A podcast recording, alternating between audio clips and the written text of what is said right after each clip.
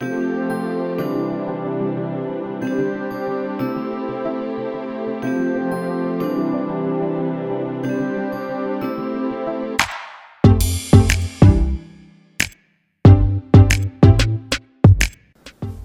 い、皆さんこんにちは、うたです。いかがお過ごしでしょうか？今日は6月29日水曜日です。えー、私事なんですが、えー、ついにこの6月で誕生日を迎えまして、えー、49歳になりました。えー、最後の40代の年なんですけど、まあこの1年噛みしめて過ごしたいなと思います。でですね、まあ、なかなかね、恋人も今いないし、まあ、友達ともね、誕生日なんてこう、お祝いなんてする年じゃなくなってきたなって気はするんですけど、まあ、毎年ですね、友達の、女友達の美穂は、誕生日祝ってくれるんですね。で、まあなんですけど、まあどっかの回でも言ったかもしれないんですけど、ここのところ、彼女は全然僕を相手にしてくれないんですよまあその理由としては娘がね、えー、小学校に上がってでやっぱだんだんね学校つながりの友達もできてるんですよ。でそれでちょっと交流が忙しくなったりとかあと趣味もね最近ちょっと忙しい感じにもなっててでさらにですね PTA 会長にもなってしまったんですよ。なんかくじ引きかなんかでなっちゃったらしいんですけどまあそれでね忙しくなったっていうのは聞いてるのでまあそれでしょうがないっていうところはあるんですけどとは言ってもね半年ぐらいね全然会ってなかったんですよ。もうほんと捨てられたななんて思っててあのセックスシティの続編の「And Just Like That」でね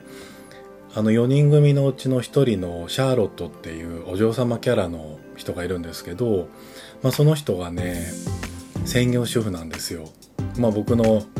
女友達の美穂も専業主婦なんですけど、まあ、そのシャーロットにねゲイの友達でアンソニーっていうちょっと気の強いゲイの友達がいるんですけどそのアンソニーとシャーロットの会話でねなんかやっぱりシャーロットが子供の関係で忙しくなってきて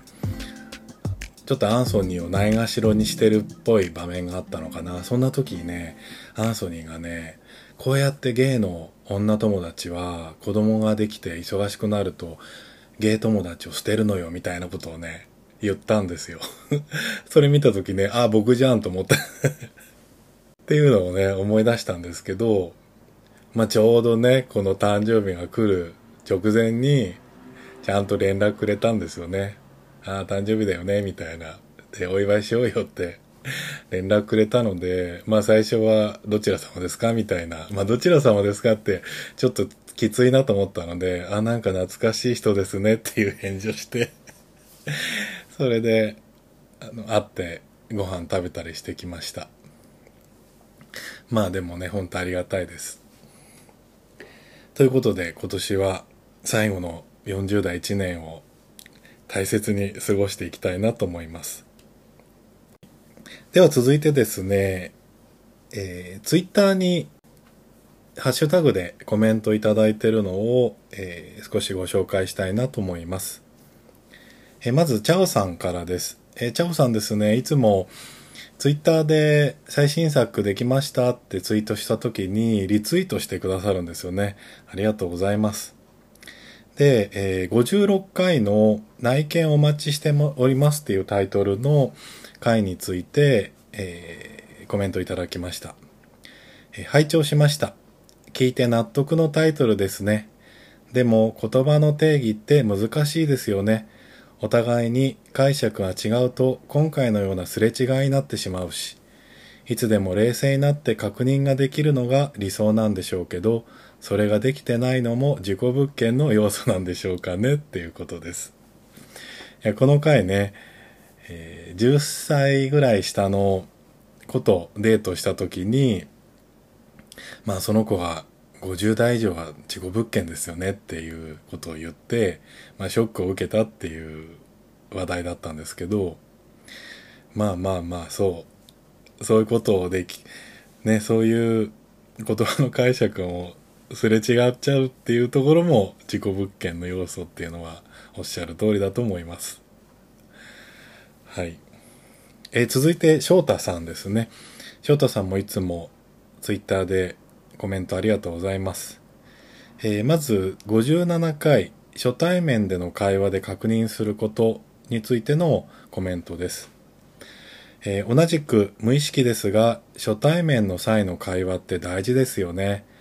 考え方や何を重視してるのか気持ちのベクトルが同じ方向かどうかという内容も話してて楽しいかどうかもとても大事ですね。函館旅行の話とても素敵ですということです。ありがとうございます。えー、この回では、まあ、初リアルですよね。その時で、まあ、どんなことを相手に確認するかっていうのを、えー、ちょっと話題にしたんですけど、いや、ほんとね、初対面の会話、まあ、これでね、次のデートが決まるかどうかってとこあるので、まあ、かなり重要だとは思うんですけど、まあその時ね、さりげなく、あんまりね、こう、チェック項目としていろいろ聞くっていうのは、相手に察しがついちゃうと思うので、さりげなく自分が聞きたいことを会話に混ぜていくっていうのが、ポイントかなとは思うんですよね。で、おっしゃる通りね、何を重視してるかって、まあ、いわゆる価値観ですよね。価値観が合うかどうかっていうのはいろんなこと話さないとなかなかわかんないとは思うので、まあ、でね、初対面で全部そんなの、1から10までわかるわけじゃないので、そこは、ある程度ってとこはあると思うんですけど、まあなんかね、自分が重視してるところは気になりますよね。で、そもそもやっぱ楽しいかどうかっていうのも大事っていうのが、まあ結局フィーリングが合うかどうかってとこではないかなとは僕も思います。はい。続いて、えー、58回、1000回の放送ですね。えー、なんで求めてくれないのってタイトルの回の、えー、コメントです。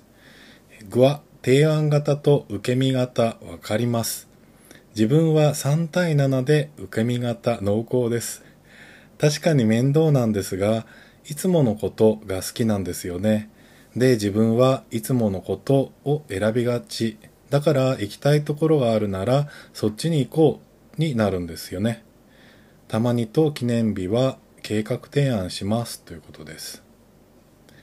具は提案型っていう、この具はっていうのは間違って書いたの？それとも、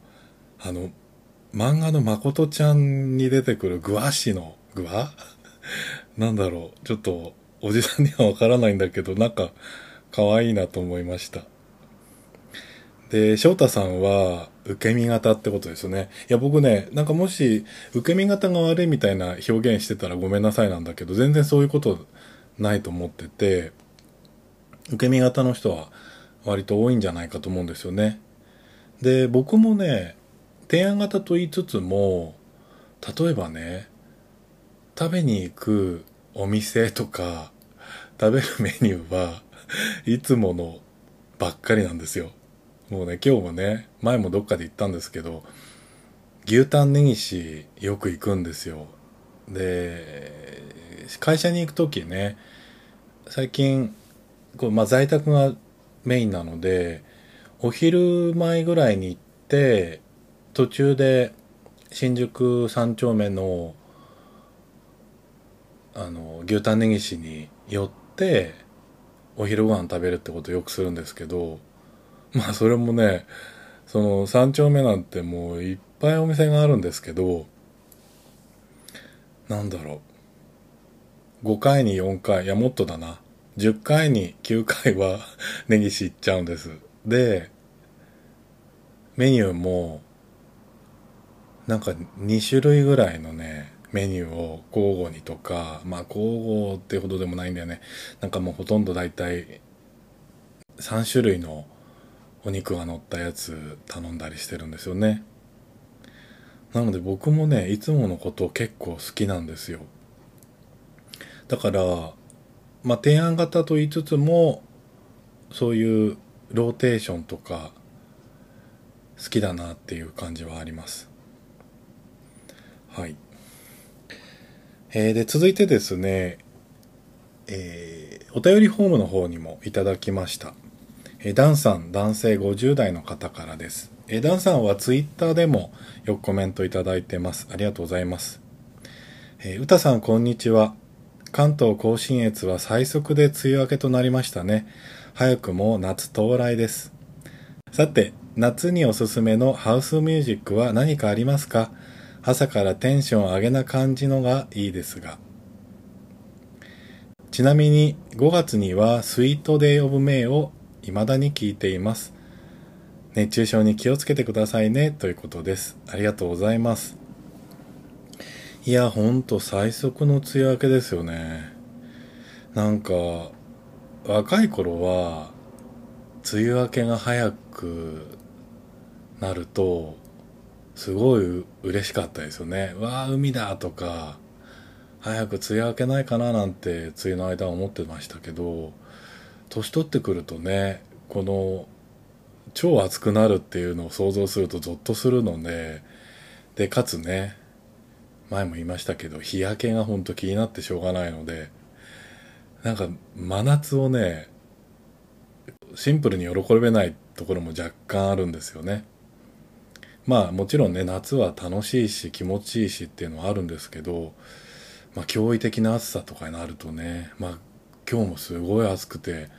本当外歩いてるのしんどかったんですけどもうね今年からね必ずね 日傘さすようになりました。なんかもう本当は参加してきてるんですけどまあでもねなんかさすがに去年ぐらいからかなもうちょっと前からかな男性の日傘だいぶ定着してきたのでまあ特にね都心部はね割とサラリーマン傘さしてるのでそんなに恥ずかしくないんですよ。だからもう今年からは必ず刺すって決めました。はい。それでね、まあ、夏到来したってことでテンション上げな感じの音楽おすすめなんですかってことなんですけどちなみにその「スイートデイ・オブ・メイ」ってねこれあのジョーティー・バニリっていうアーティストの曲でいやこれねほんとね名曲中の名曲だと思うんですよ。まあ、特にねゲイナイトでもね相当かかってたと思います。やっぱね、5月になるとね、まあこれ5月の歌なので、5月になると必ずかかってたなっていう記憶があるし、5月じゃない時聴いてても全然いいっていうか、で、この曲本当にね、こう、なんて言うんだろう。当時こういうのハッピーハンドバッグとか言った気がするんだけどななんかジャンルとしてはね、本当にこう、テンションがどんどん上がっていく曲調なんですよ。でねこの Sweet Day of May の、まあ、 Sweet っていうところがさスイスイスイスイスイみたいな掛け声があったりとかしてねこうゲイナイトではねみんなが合唱するみたいな場面があった記憶ありますね。いやこれおそらくね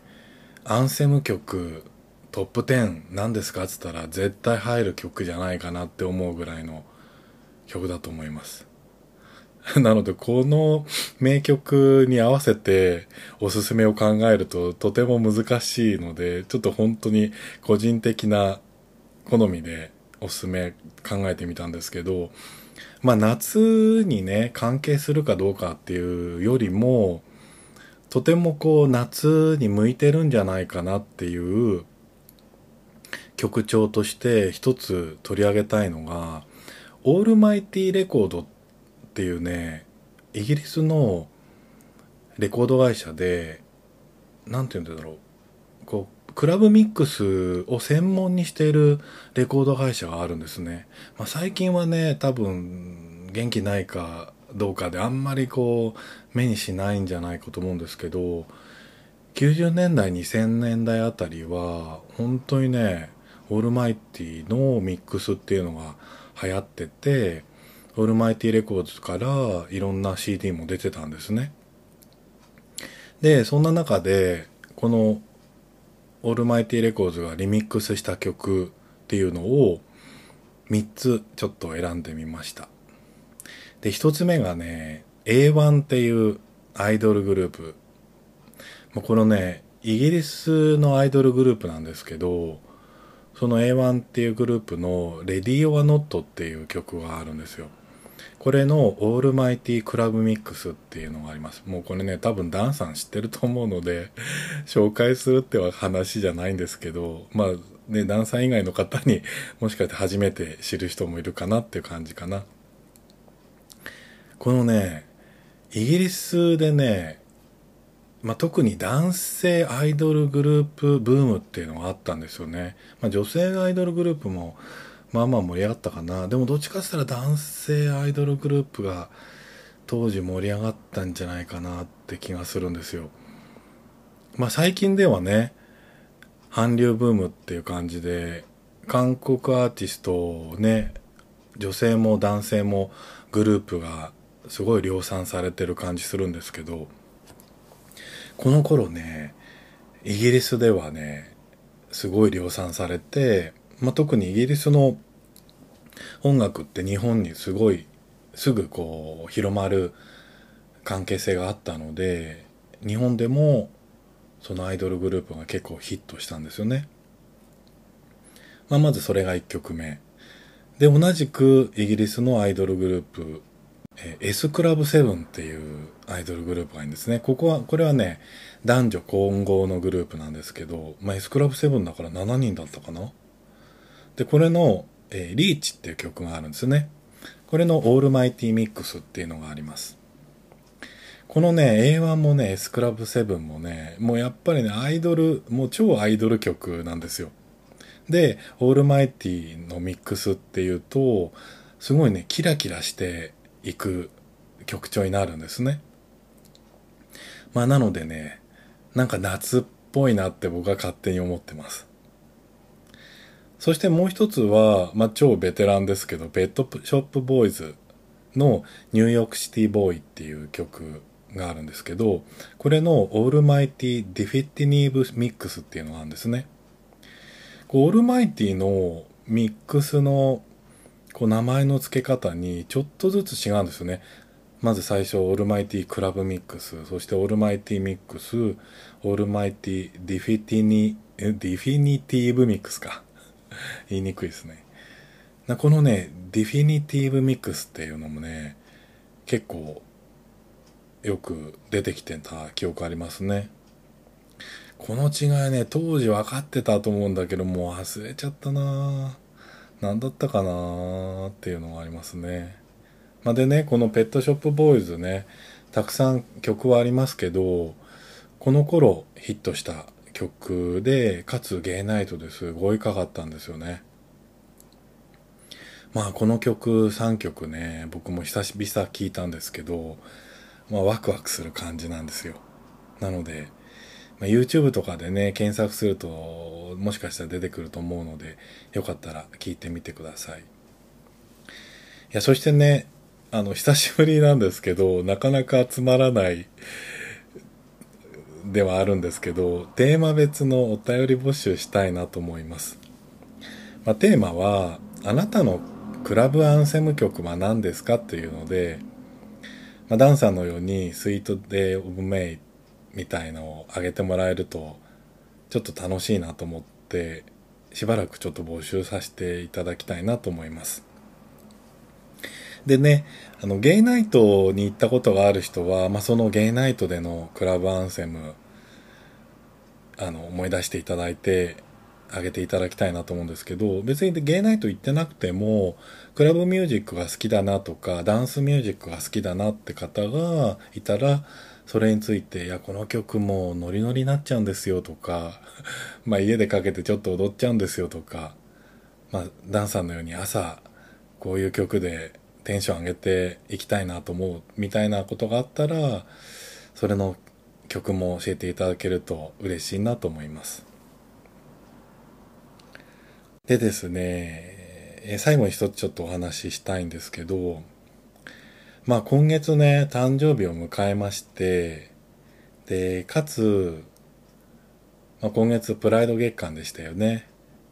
まあそれもあって、まああとあれですね。ちょっと今日とかコロナの感染者また増えてましたけど、まあこの春少しね、落ち着いてきたっていうのもあって、で、旅行もね、再開した感じもあって、だいぶみんな行動するようになってきたんじゃないかなと思うんですね。まあその影響もあってか、今月ね、たまたまたくさんの人とデートしたんですよ。たくさんって言うとびっくりすると思うんですけど、まあ4人ですね。4人の方とね、初リアルしてデートしたんですね。で、そのうち2人の方とは2回デートしたんですよ。で、なんとね、まあ、今まで割と年下の人とデートすることが多かったんですけど、この4人とも40代のシングルの方で、ちょっと振り返ってみたいと思うんですけど、2回デートした人というのは、まず1人目は40代後半の医療系の M 君なんですけど、まあ、この方ね、ガチムチなんですよね。で、久しぶりなんですけど、立ちの人と出会ったんですよね。そして、えー、2回デートした方、もう1人は40代後半の IT 系の N 君なんですよ。で、この人はマッチョって感じでしたね。ちょっと小柄なマッチョって感じ。で、多分ね、受けなんですよ。で、1回デートした方っていうのは、えー、まず40代前半の人事系の仕事してるエッチ君。で、この方はね、太めで、この方も多分受けじゃないかなって感じですね。そして最後、40代後半 IT 系の Y 君。この方はね、ややぽちゃぐらいの体型だったかな。で、多分受けですね。いや、でね、ま、多分受けとかって言ったので、ちょっと気づくかなとは思うんですけど、まあ、このうちね、最初のガチムチの立ちの M 君とは、まあ、最初のデートでね、もうエッチしてしまったんですね。いや、なんか、やりもくで出会ってない体ではあるんですけど、で、彼もね、そういう体ではないっていう話でこうデートはしてたんですけどなんだろうお昼ご飯を食べてでその後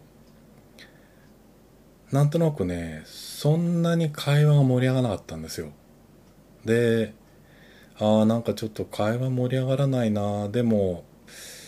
M 君いけるななんて思っててちょっとねムラムラってなっちゃったんですよね。それでこの後どうするって話をした時にもうついねうち来るって言っちゃったんですよ。まあうち来たらもうそりゃね事の流れとしてはやりますよね。まあでまあ1回目からねエッチしちゃってでまあそれがきっかけでねその後こういろいろおしゃべりもね盛り上がっていくんですよまあ、お酒飲み行ったりもしたしで2回目のデートではね早速お泊まりもしたりとかしたんですけどなんかね、まあ、やっぱり最初からエッチするのは良くないんだろうなと思ったんですけどそれがね果たして僕はこの人のこと好きなのかそれとも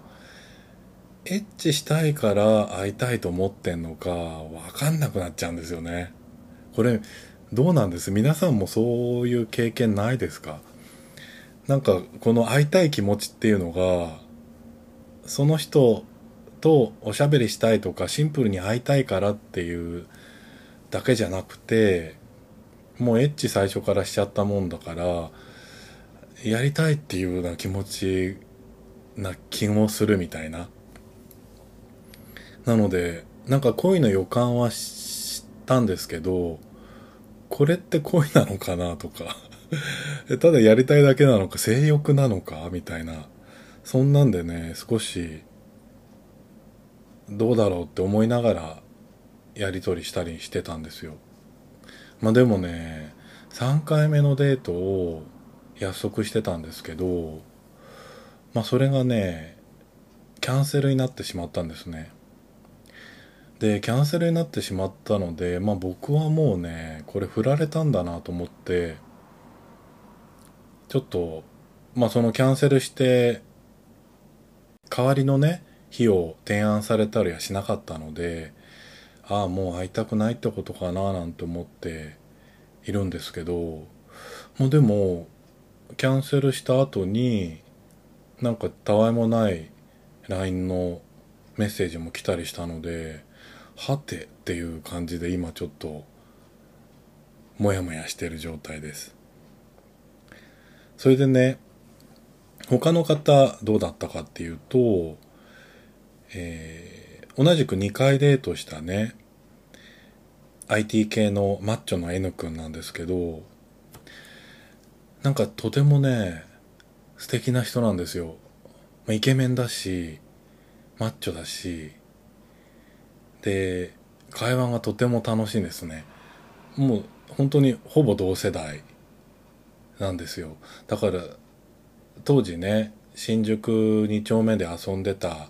20代30代の頃の話とかするとまあお店だだかぶりはしてないですけど、まあちょっとこう、ニアメス的な行動もあったりとかして、で、音楽もね、大体趣味が似てるんですよね。なそういう、するとね、もう話がもう終わらないって感じで、まあ最初のデートの時もね、多分4時間ぐらいおしゃべりしてたのかな。カフェを途中で変えて、合計多分4時間ぐらいおしゃべりしてたぐらい、とても楽しかったんですけど、その最初のデートの時はムラムラしなかったんですね。で次のデート約束して会ったんですけど、まあ、やっぱりねムラムラはしなくてああ多分いけないかなって思ったんですよね。もう全然僕にはもったいない素敵な雰囲気の人なのでなんか全なんかとても失礼ではあるんだけどああ好みじゃなかったのかななんて思って。まあでもそれをねなかなか切り出せなくて逆に今度こっちの方とはねちょっとどう終わるのがいいのかそれとも友達になってもらいたいなってちょっと思ったりしてんですよ。まあ、このね僕そもそも若い子たちがアプリで友達探してるっていうのにちょっと疑問を持ってるのにまあ自分がこう出会った人で行けないから友達になりたいっていうのはちょっと都合がいいんですけどまあでもなんかこの人だったら友達になりたいっていうか友達になれそうだななんて思ってまたこれはこれでモヤモヤしてるんですよ。向こうがねもしすごい好意的に思ってくれてたらとても失礼というか傷つけてしまうのでそこはどっかで区切りをつけなきゃいけないのかなとは思います。であとね1回デートの方というのは、まあ、やっぱり1回目でね話した感じでちょっとこう価値観が合わないのかなとか話してても楽しくなかったなっていうのがあって多分2回目はないかなって感じします。そう話しててね楽しくないっていうのがね意外と伝わらないんですよね。僕そこそこ聞き上手な気がするんですよ。なので楽しくなくても落ち着いてうんうんってああそうなんだってこう相づちを入れて聞いてしまうんですよね。でただずっと聞いてるばっかの状態って楽しくないんですけど、まあ、向こうはねずっと話を聞いてくれてるっていう印象になるので多分ね気持ちいい感じになってるんだと思うんですよね。だからなんか逆に褒められたりとかしてねすごい話しやすかったですとか言われるんですけど僕は話してないんだけどなみたいなで終わるんですよね。はい。まあそんな感じでね実らなそうな感じはあるんですけどまあでもとても楽しい1ヶ月だったなと思います。まあ最初からねエッチしちゃった M 君と本当はいい進展があったらいいなってなんかこういうの予感したんだけどなってちょっと思うんですけどダメだったかなってまあもしねいい進展があったらまた報告させていただきたいなと思います。はい、では今日はこの辺で終わりたいと思います。また次回お会いしましょう。さようなら。